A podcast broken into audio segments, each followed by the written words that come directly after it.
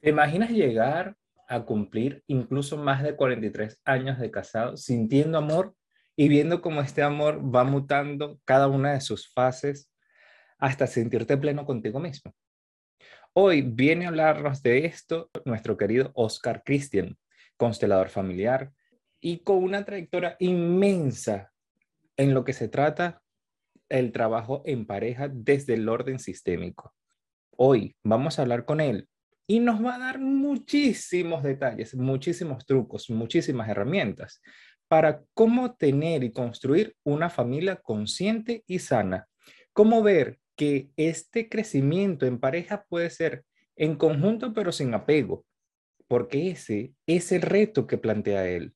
Cómo cada quien sumando y trabajando lo que le es propio puede llegar a avanzar hasta construir una relación de pareja que puede superar cualquier tipo de obstáculos. Y él incluso nos comenta cuáles fueron los que él tuvo que superar, porque incluso desde su mirada, parte de lo que para el hombre o el, o el masculino es un reto conquistar, es el aceptar que hay momentos donde necesita la intervención de otros para que lo ayude a ver cosas que no es propio de él poder ver.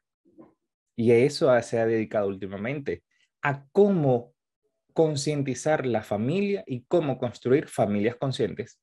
Hoy en el Club de las Ovejas Negras tengo el placer de mostrarte esta conversación fabulosa que tuve con Oscar Cristian. Este episodio es patrocinado por Guacu Cacao, Chocolatería Bean to Bar, un espacio acogedor en pleno casco central de Latillo, atendido por sus propietarios, donde podrás disfrutar de una experiencia deliciosa para todos tus sentidos en el que podrás degustar chocolates, bombones, postres y licores, así como una infinidad de opciones para regalos corporativos. Ven y disfruta de nuestras catas guiadas de chocolate con vino, ron o cerveza, acompañados de lectura, música y poesía. Guacu Cacao, más que una chocolatería, una experiencia.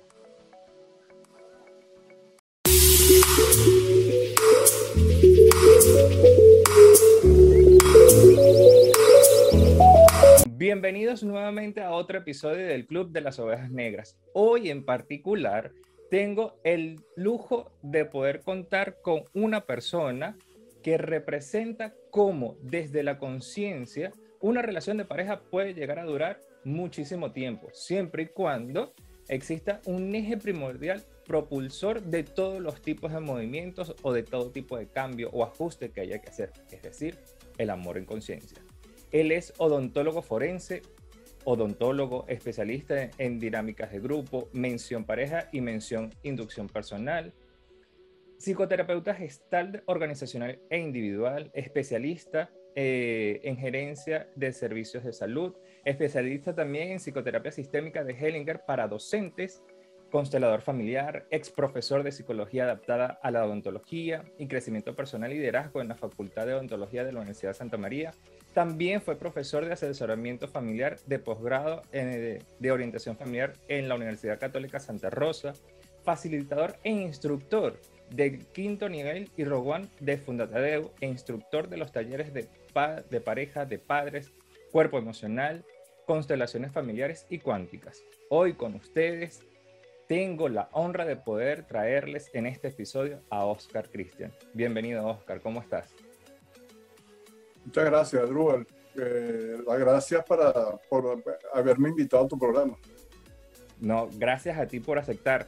Mira, Oscar, eh, como te comenté un poco, esto es como una conversación más ligera, donde estamos en un, en un grupo de, de, de, ovejas negras, pero siempre el truco de nosotros para identificarnos como ovejas negras es que lo hacemos desde la conciencia.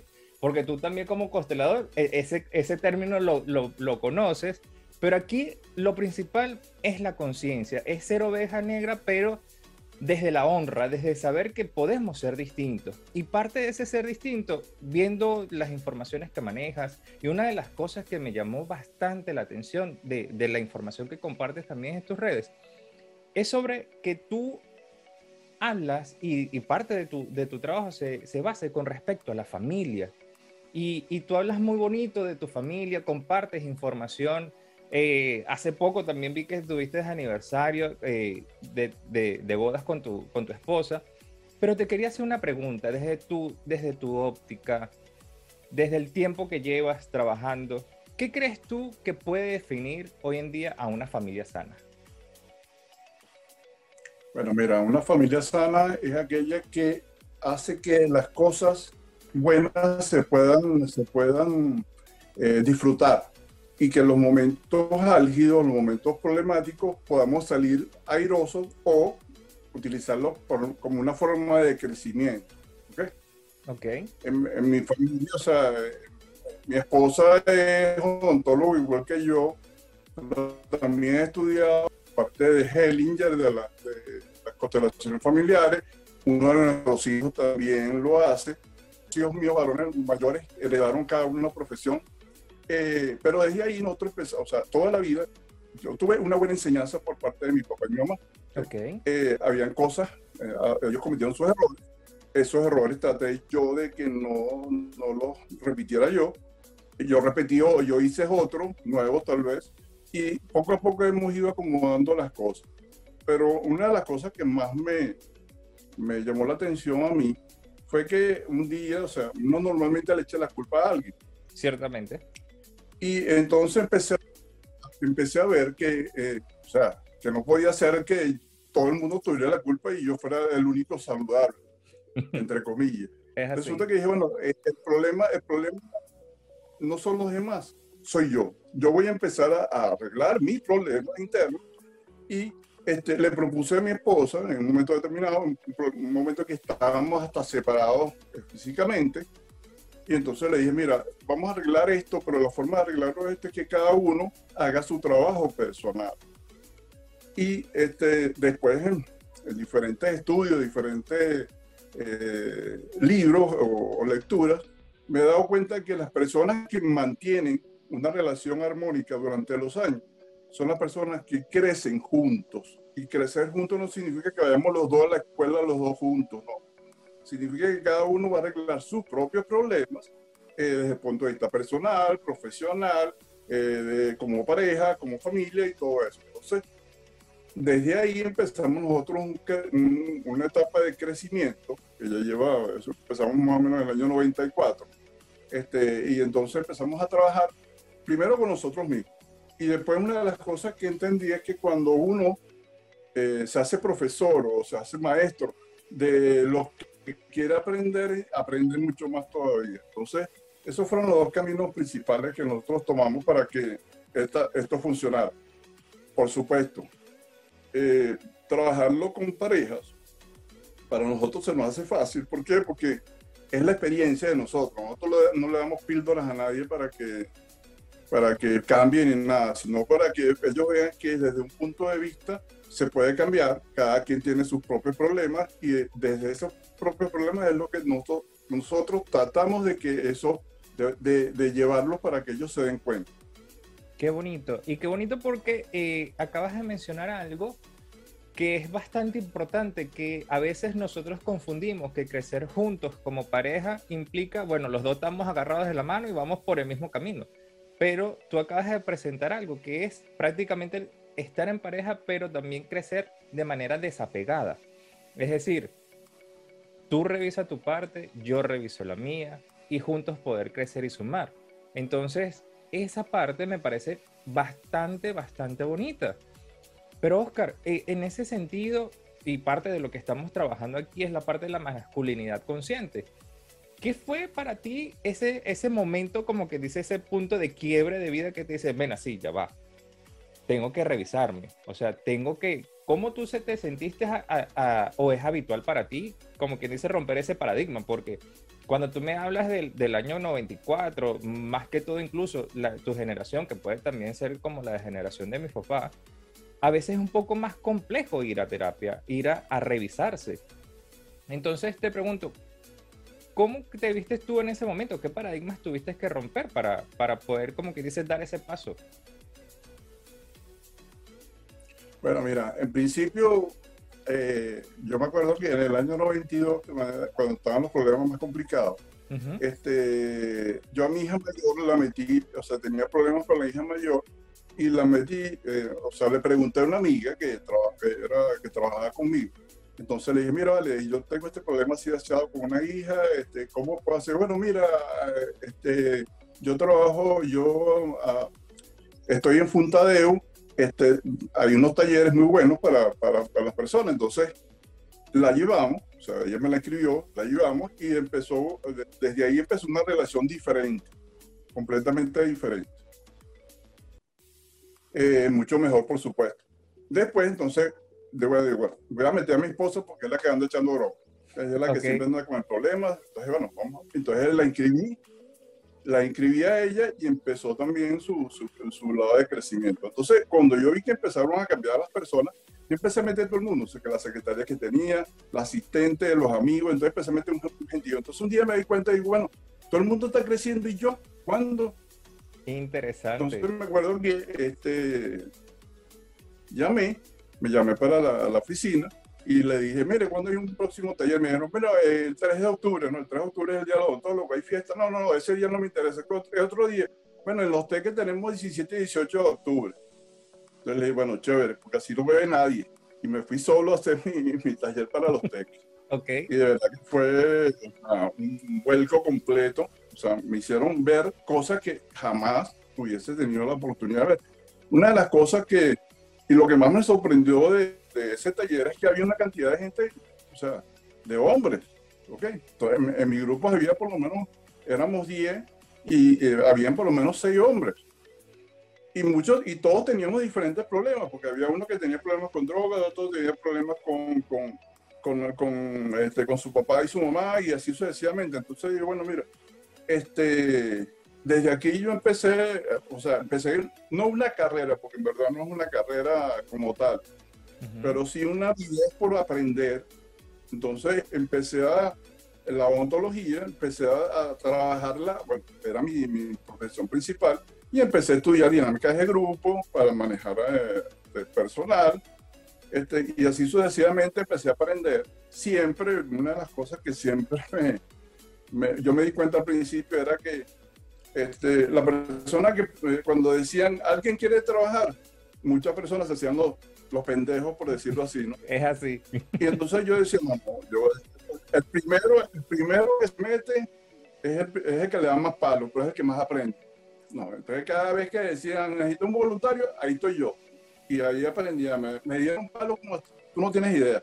Pero todo eso recaló en una conciencia mucho más profunda, este, en darse cuenta de que yo soy el que cambia mis pensamientos, mi forma de ser, mi actuación, son los que cambian una vida y así empecé a trabajar. Y desde ahí empezó una relación mucho mejor, mucho más armoniosa, mucho más nutritiva, no solamente con mi esposa, sino también con mi familia, con mis hijos. Este, mis hijos empezaron a ver ese tipo de, de ejemplo que vamos dando. Entonces, ellos empezaron a imitar este, eh, esa, esas actuaciones. Claro, algunas veces decían, no, porque mi papá hace tal cosa, ahora, uh -huh. a, ahora hace esto. Entonces, bueno, y ahí empezamos nosotros a trabajar. Eh, mi padre, me acuerdo que yo no, en diciembre, yo, o sea, como estaba trabajando para honores para la fundación. Okay. La fundación hay muchas personas con eh, adicción al alcohol y a las drogas. Entonces, una de las cosas que prometemos son nosotros es no consumir nada de eso, que yo nunca consumí droga. Y alcohol era algo así de fiesta, tal vez una, una fiesta, dos, Exacto, dos como whisky, algo así pues. por el estilo. Entonces, pero de todas maneras, un, un vicio sí me quita fue el, el, el cigarrillo. Entonces, okay. para poder hablar con la persona y ayudarlo a que cambie, o que elimine una adicción, yo no puedo, estar, no puedo estar fumando. Es como que tú vayas al médico y te dice, mira, tienes que rebajar y el médico está sumamente. Exacto, no hay coherencia en, en o sea, el mensaje. Son cosas que son incoherentes. Entonces, desde ahí empezamos a trabajar.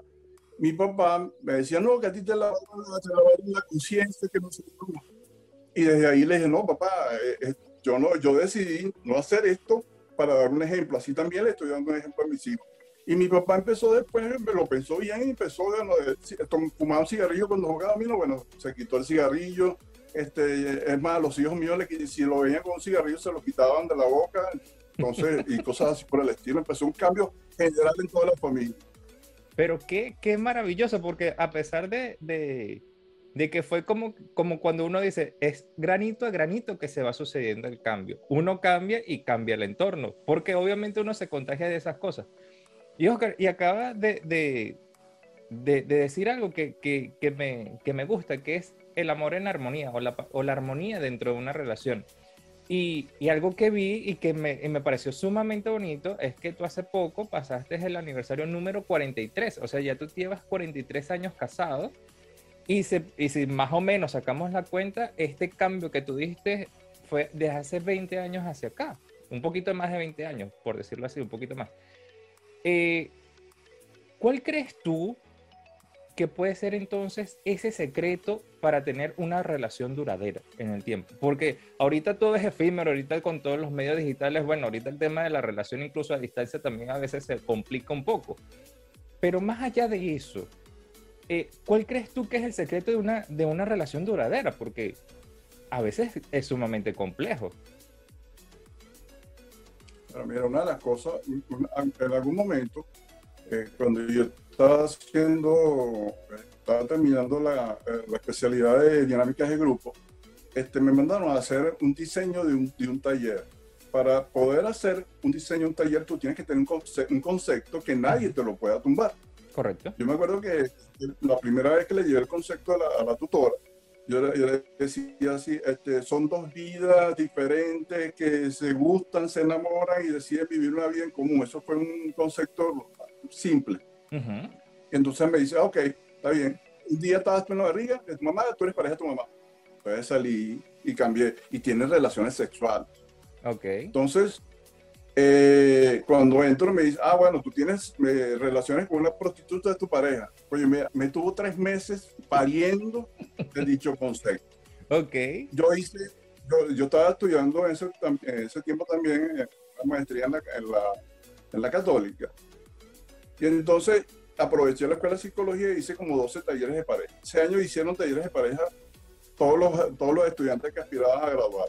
Ok. Eh, eh, y le hice una encuesta a los que estaban en posgrado. Este, bueno, sin fin de cosas que hice y después empecé a sacar dos cosas que en verdad hacen que, la, la, que las cosas cambien. Y es cuando yo le puse el mismo, el mismo concepto, o sea, son dos vidas diferentes que se gustan, se enamoran y con honestidad y valor hacen que, que, la vida en pareja sea nutritiva. Disfrutan los momentos buenos y los bajos lo aprovechan para crecer. Y ese fue el paradigma que yo rompí y empecé a trabajar en eso. Entonces, todavía hoy en día, cada vez que lo, lo, algunas veces nos dicen, no, es que ustedes no tienen problemas. No, tenemos los mismos problemas que pueden tener cualquier pareja, solo que lo arreglamos de forma diferente. Entonces empezamos a hacer cosas para, eh, para empezar a trabajar ese tipo de situaciones. Lo primero que yo hice después de, ese, de que me aprobaran ese concepto fue hablar con mi esposa y le decía, mira, nosotros tenemos que tener normas, normas para este, convivir. Por ejemplo, si estamos molestos, este, nunca nos vamos a acostar molestos. Eso ha derivado que hoy en día no, ya no, es, no esperamos a la noche para, para yo abrazarla, sino que no dura ni cinco minutos. Pues.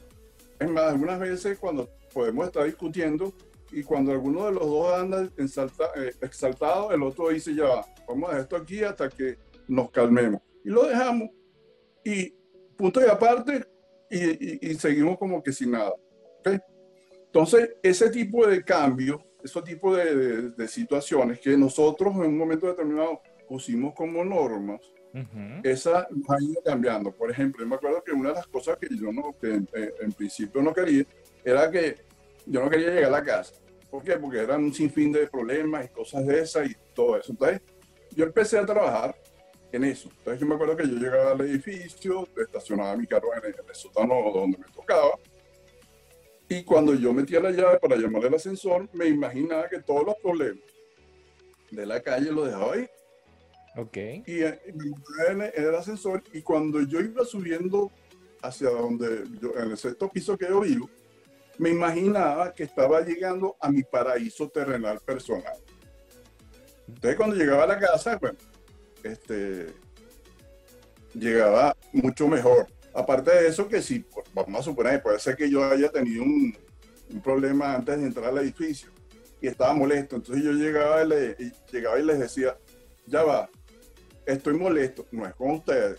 Entonces yo me iba para el cuarto, me vestía, me bañaba, lo que sea, lo que iba a hacer, y después regresaba y teníamos una, una, una, una velada normal. Entonces, ese tipo de situaciones que nos pusimos como metas, principios, como normas, después se fueron, fueron parte de nuestra vida. Algunas cosas las cambiamos, otras cosas las mejoramos, otras cosas las eliminamos. Pero eso fue el principio de todas las cosas que nosotros, todos los cambios que hemos hecho. Y, es interesante porque a veces uno piensa que estar en una relación es así como que ya nos, estamos juntos y ya todo lo demás es tácito. Que ahorita está muy común es que tú tienes que saber lo que pasa, qué es lo que tú tienes que saber, qué es lo que no me gusta.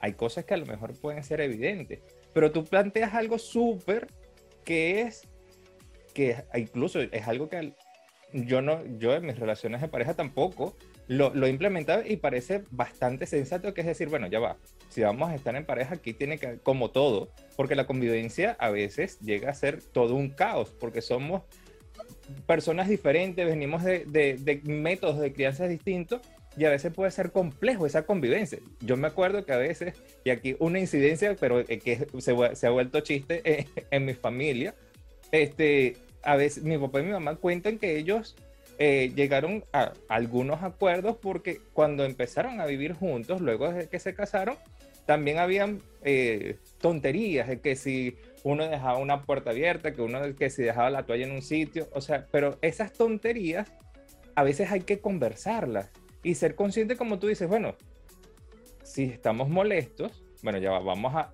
a respirar la emoción un momento porque aquí no vamos a solventar nada. Y, en tal caso incluso puede llegar, si la cosa es trascendente, volverlo a conversar. Pero ahí te pregunto algo, porque eso ese tema me parece apasionante. Este, ¿Cuál es la creencia que tú crees que es la más nociva en una relación de pareja y que si esa creencia desaparece o se, o te, se transforma? Porque yo digo que las creencias no desaparecen, sino que evolucionan. O sea, son, son útiles hasta cierto momento. ¿Cuál sería esa creencia que si desapareciera? La creencia, para cambiar las creencias, hay, lo primero que es sustituirlas por otras mejores. Exacto. Okay.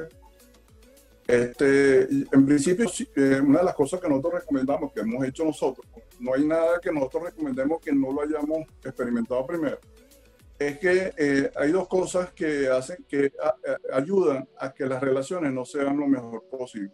Una de ellas es eh, eh, ese amor um, idealista, que la persona, o sea, uno se hace la idea de que esa persona es 100%, uno quiere una persona 100% como nosotros la queremos. Y puede ser que sea no así y un 10% no. Entonces, ese 10% es el que va a estar echándote broma durante toda la relación si no lo sana. Entonces, no hay que, no hay que esperar lo máximo, sino adaptarse, porque una de las cosas que, que eh, hacen que la relación de pareja esté bien, no son las, las, coincidencias. O sea, a mí me gusta el béisbol, mi esposa también, a mí me gusta tal cosa. No, no son las coincidencias, son las diferencias. Y cuando nosotros hacemos puentes para salvar ese abismo que hay entre las diferencias de ella y las diferencias mías, son las que hacen que una relación de pareja empiece a funcionar mejor. La otra es que las personas este, creen que el amor nunca va a cambiar o sea, eh, enamorada de él o de ella, este, al principio ese amor va a estar igual, no, todo cada vez cambia, o sea, cuando eres novio y te casas, este, cambia el amor, tiene que cambiar, tiene que cambiar el amor, porque ya no es diferente. Cuando viene el luna cambia el amor. Cuando tienes el primer hijo, cambia otra vez el amor. Cuando los hijos van al colegio, también cambia otra vez. Entonces, hay una serie de etapas que debemos cumplir como personas y que las personas creen que no van a cambiar. No, hay que cambiarlo hay que cambiarla, siempre mejorando y como la palabrita que dije al principio, con honestidad. ¿Ok? Honestidad para hacer las cosas. O sea, no. Eh, eh, yo digo que el amor tiene dos fases. Una es aceptar a la persona tal como es. ¿Ok? Y la otra es que yo todos los días, todos los días, tengo que cuidar el amor que yo le tengo a mi esposo. Sea, yo me hago responsable de eso y eso es una de las cosas que las personas creen que el otro es el que tiene que hacerse responsable. No, yo, yo soy el que tengo que cuidar el amor. Eh, eh, supongamos que es una matica que yo voy cuidando todo el tiempo con amor, que le canto, que le pongo su agua, que le ponga su, su, su pastillita para que crezca mejor, más bonita, sus vitaminas, es, es una forma de, de, cuidar el amor.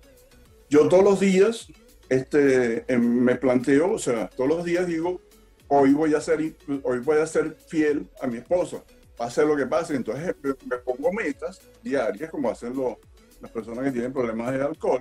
Okay. Este, desde ahí empiezo yo a, a, a, tomar decisiones.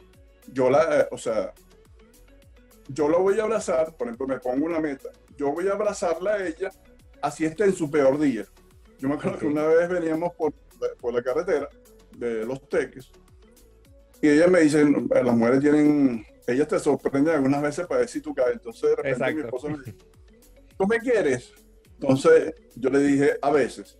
Y puso una cara que ya me iba de gato, de gato malhumorado. Exacto. ¿Cómo es eso? a veces. Le digo, sí, porque a veces te tengo que querer más porque estás de mal humor. Y ella se quedó tranquila. Más nunca me ha vuelto a preguntar sobre eso.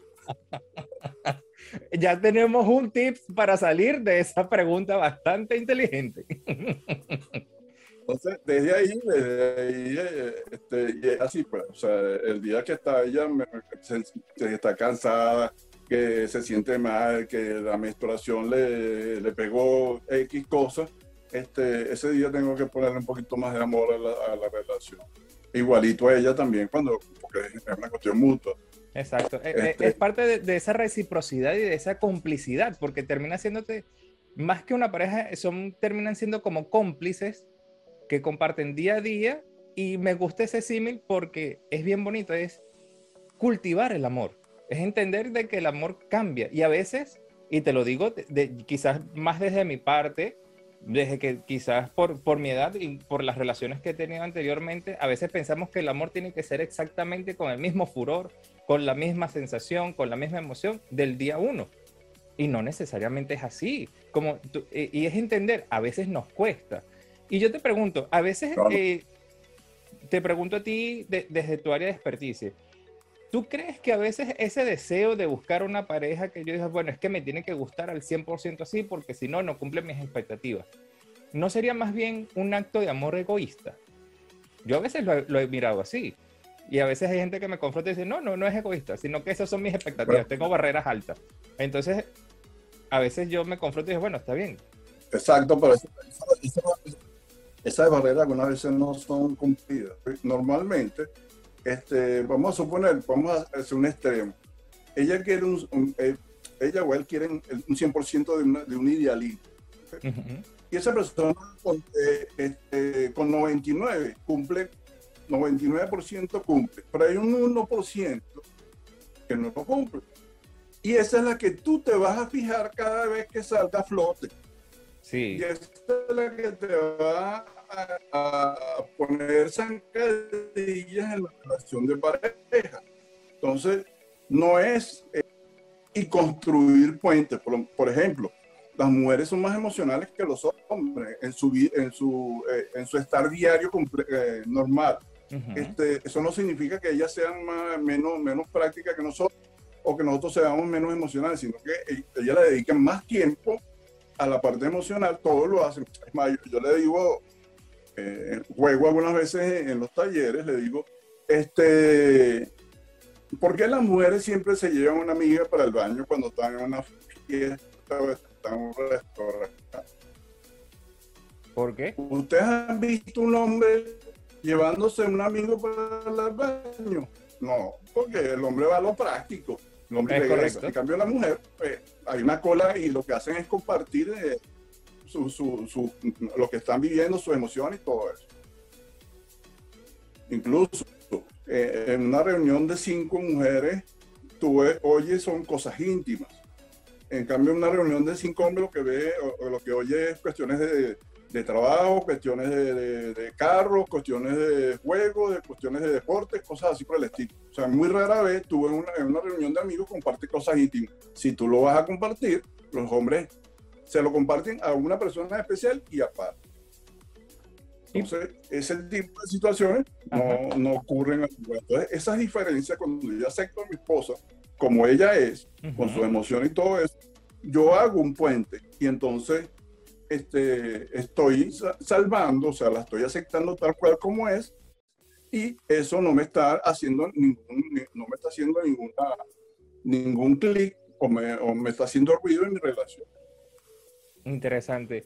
Oscar, y, y, y, justo que acabas de, de, de, marcar, como quien dice, esa diferencia y aceptar nuestras diferencias por, para poder estar en paz con a lo mejor con ese 1%, con ese 10 o con ese porcentaje de que fueras perfecto, sí, ya esa, ya esa oración ya no existe, sino te acepto tal como eres.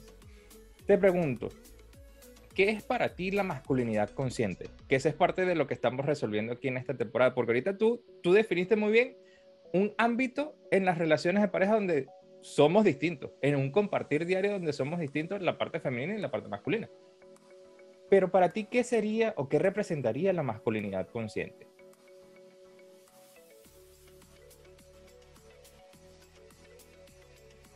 Eh, una de las cosas que, eh, siempre está asociada a la masculinidad es algunas veces también al machismo.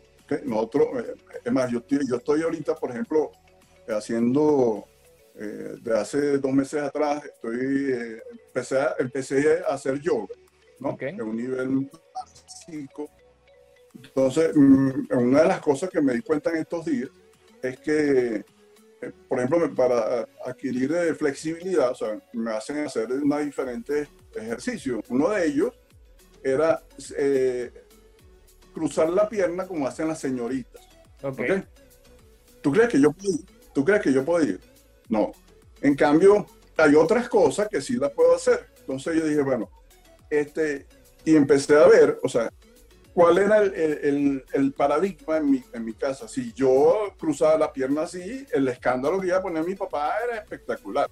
Incluso mi mamá, porque mi mamá también era medio machista en ese, en ese sentido. Entonces, los hombres no se cruzan así los hombres se cruzan de esta forma. Y a, mí se me hace fácil otras cosas, pero eso todavía no. Entonces, esas normas, ese machismo de, que nos ha enseñado las, las, primeras que lo enseñan muchas veces el madre, este, o sea, no nos hace conscientes de lo que somos de verdad, como, como, como cuál es nuestro rol en una relación de pareja. Entonces, cuando yo empiezo a ver que en mi relación de pareja yo tengo un rol de que tengo que hacer ciertas cosas, pero eso no me quita, por ejemplo, este, el rol masculino normalmente es proveedor y protector. Entonces, este, pero eso no me quita a mí, por ejemplo, ahorita que estamos, mi esposo y yo estamos eh, en una etapa que ya los, hijos están fuera de la, del hogar, incluso fuera de Venezuela algunos, este, entonces estamos solos ella y yo, entonces yo ahora, antes no podía hacerlo, porque tenemos los horarios, no, ayudaban a almorzar juntos. Entonces, almorzábamos juntos sábado y domingo. Entonces, de lunes a viernes casi imposible porque estábamos en horarios diferentes. Entonces, una de las cosas que, que yo conscientemente empecé a trabajar en la, en la, en la parte de la pandemia, dije, bueno, si voy a estar aquí en la casa, voy a disfrutar el tiempo que yo que voy a estar aquí en la casa. Entonces, empezamos a almorzar juntos. Empezó otra vez la vida normal, a, trabajar y todo eso. Yo me he ido jubilando en una serie de actividades y me quedé nada más con la parte de terapia y asesoramiento familiar. Entonces yo estoy más tiempo en mi casa, inclusive yo, como yo puedo hacerlo por teléfono, algunas veces trabajo desde la casa.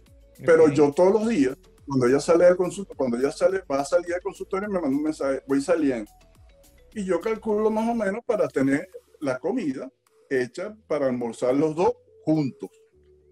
Entonces, ese, ese paradigma de eso lo he hecho conscientemente porque sé que de una yo no tengo eh, normalmente las personas que, que, ganan los hombres que ganan menos que las mujeres tienden a, a, a, tener, tienen que hacer algo extra para poder compensar yo no tengo ese problema porque yo inclusive desde la casa gano todavía mucho más que mi esposa, este, pero este, conscientemente quiero asumir ese rol. Entonces le tengo su comidita este, calientica o comemos los dos juntos, la espero.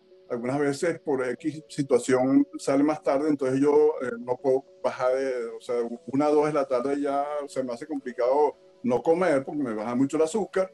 Entonces, yo como, pero la espero. Y cuando ella llega, yo me siento en la mesa como si estuviéramos almorzando los dos, conscientemente, sabiendo que estoy cada día, estoy abonando más a, a, nuestra relación, que estoy abonando sobre todo en una etapa difícil, que es cuando estamos solos otra vez, que hemos estado acostumbrados, yo no sé cuántos años, a ser padres, a ser los padres de nuestros hijos, y ahora tenemos que otra vez regresar a un, rol de pareja. Entonces, a ese rol de pareja conscientemente, o sea, desde la masculinidad, yo he asumido cosas que supuestamente le tocan más al, al sexo femenino para que este, establecer una relación mucho más profunda y mucho más eh, armoniosa y, y consona con, con, con, lo que estamos viviendo hoy en día. Qué bonito, qué bonito porque eso, eso, eso implica, o por lo menos a, a, a mi oído, ya veremos en los comentarios cuando nos, cuando nos escuchen o, o, vean esto, que es que incluso a veces rompiendo paradigmas de nuestra crianza, aprendemos a regar un poquito más esa planta llamada amor en pareja. Eso es, eso es sumamente bonito. Mira, Oscar, una pregunta. Esta es una de, mis últimas preguntas. Teniendo en cuenta todo esto, eh, ¿qué dirías hoy? ¿Cuál sería tu sentido de vida? Bueno, mira, mi sentido de vida, eh, yo creo que lo tengo definido. Yo trabajo, una de las cosas que yo trabajo en, en la fundación es con el quinto nivel. El quinto nivel de la fundación es el nivel donde tú descubres, si no lo conoces, uh -huh. el, el, propósito de vida. O sea, ¿por okay. qué viniste a este mundo? ¿Cuál es tu propósito de vida? Yo lo tengo definido desde hace mucho tiempo. O sea, yo hice el quinto nivel en el año 98 y desde ahí eh, seguí trabajando con el quinto nivel eh, mi propósito de vida es crear una conciencia familiar. O sea, por eso uno de, mi, de mis Instagram es pro conciencia familiar.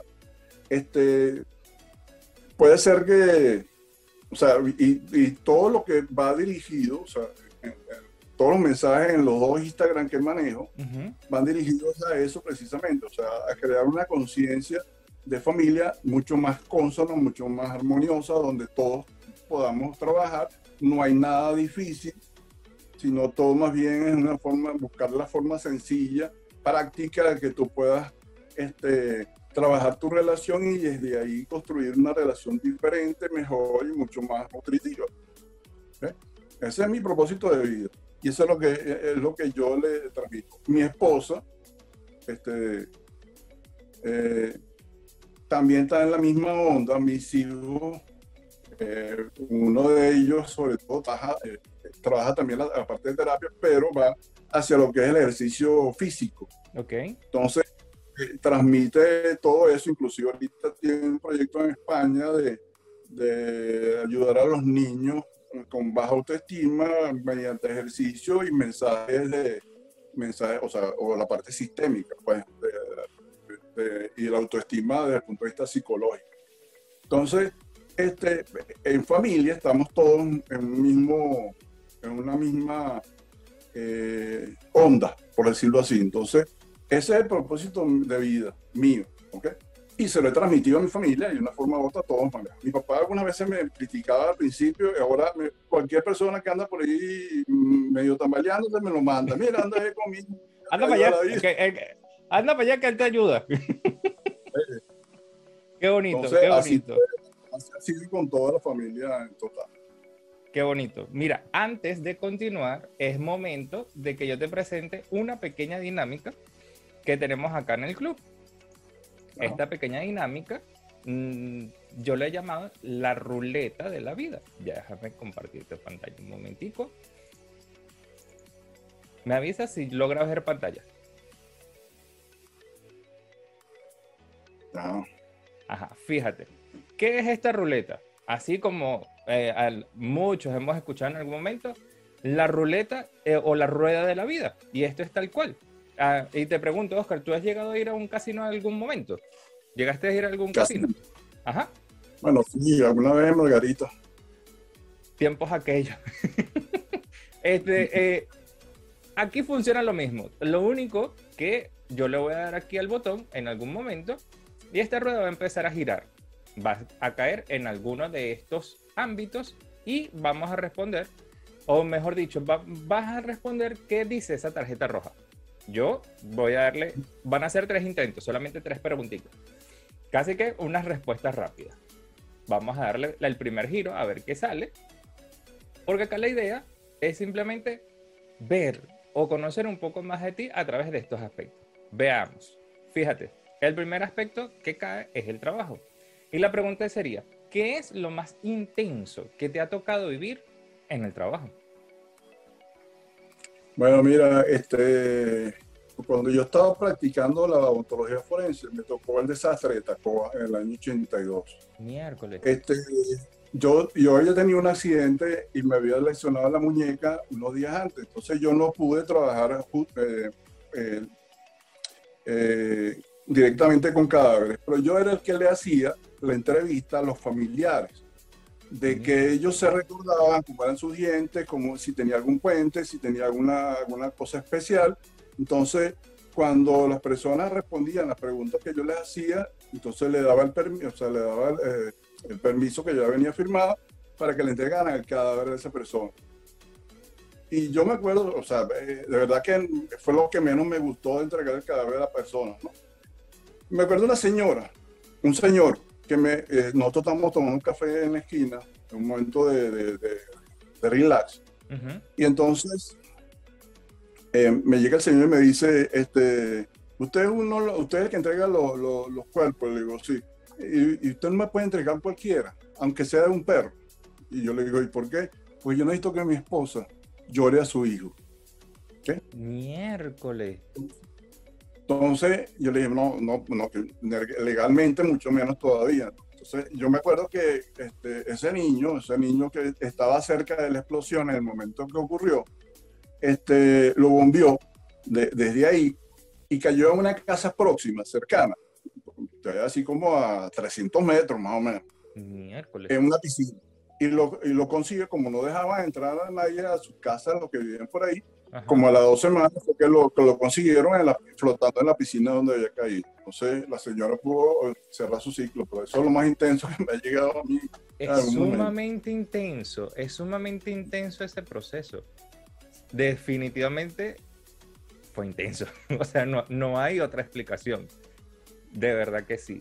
¿Tú cómo afrontaste eso? O sea, ¿cómo, ¿qué pasó contigo en ese momento? O sea, ¿cómo lo pudiste, como que dice, procesar? Porque no fue sencillo, ni el desastre, ni la parte que te tocaba de entregar los, de los cuerpos, ni, ni esa experiencia. Yo me acuerdo que había una, una, una locutora, que creo que era de, de, de Solana de Televisión, que también el cuerpo, lo que quedarían serían como 60 gramos de, de, cenizas. ¿ok? Y se descubrió que el cuerpo porque eh, eh, estaba la placa de un, de un micrófono que ella había comprado en Japón. Ella estaba recién, ella estaba de reposo y era su primer día después de, reposo postnatal. Entonces eh, se descubrió por una placa de, micrófono que ella había comprado que tenía un serial y todo. Muchos años después, cuando yo estaba haciendo la práctica de gestal en el año 97, no, no perdón, como en el año 1999-2000, yo atendí, me tocó atender a la hija, a la, a la hija de esa señora. Miércoles.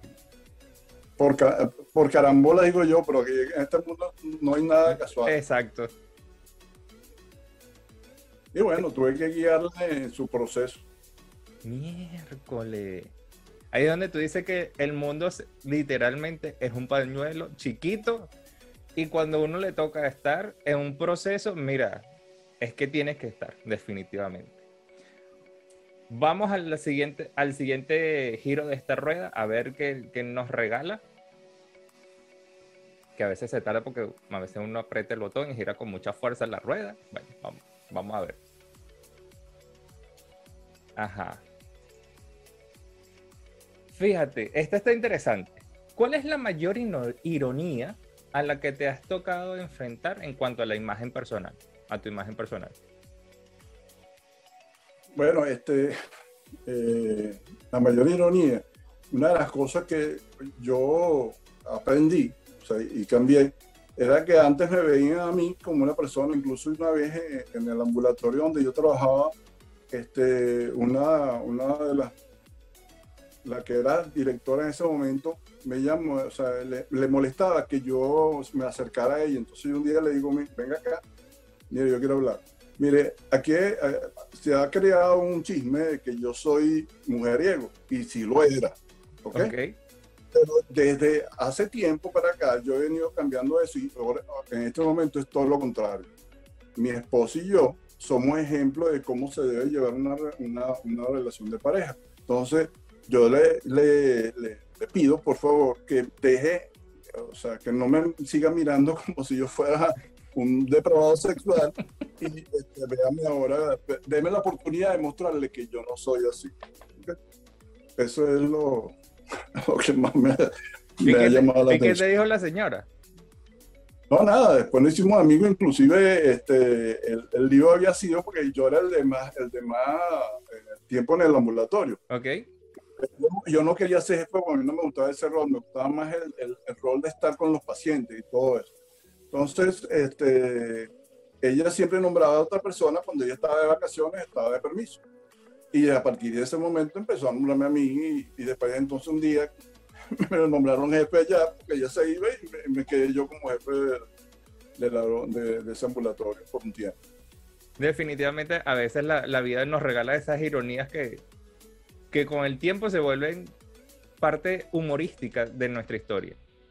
Sí. Ajá. El último, el último giro, vamos a ver qué nos regala la rueda hoy. Otra vez con el trabajo. Ajá. Fíjate esta pregunta. A mí esta pregunta, honestamente, es una de las que más me encanta. Si tuvieras una varita mágica, ¿qué le quitarías al ámbito laboral o al ámbito del trabajo? Bueno, no le quitaría nada, porque para mí ha sido un constante aprender de mis errores, un constante, eh, este, para mí ha sido una aventura. O sea, yo me, yo me he considerado desde el momento que yo empecé a trabajar en la parte de salud pública en 1984 exactamente, este, yo me consideraba un explorador. Cada paso que yo daba era una aventura y me, me disfruté todos los pasos que podía dar. Eh, inclusive en, eh, si tuviera la, la, varita le pusiera más cosas, le pusiera más tiempo. Okay y hacer otras más cosas de las que yo todavía no tuve tiempo en 34 años de hacer. Qué interesante. Muchísimas gracias. Déjame cerrar por esta parte.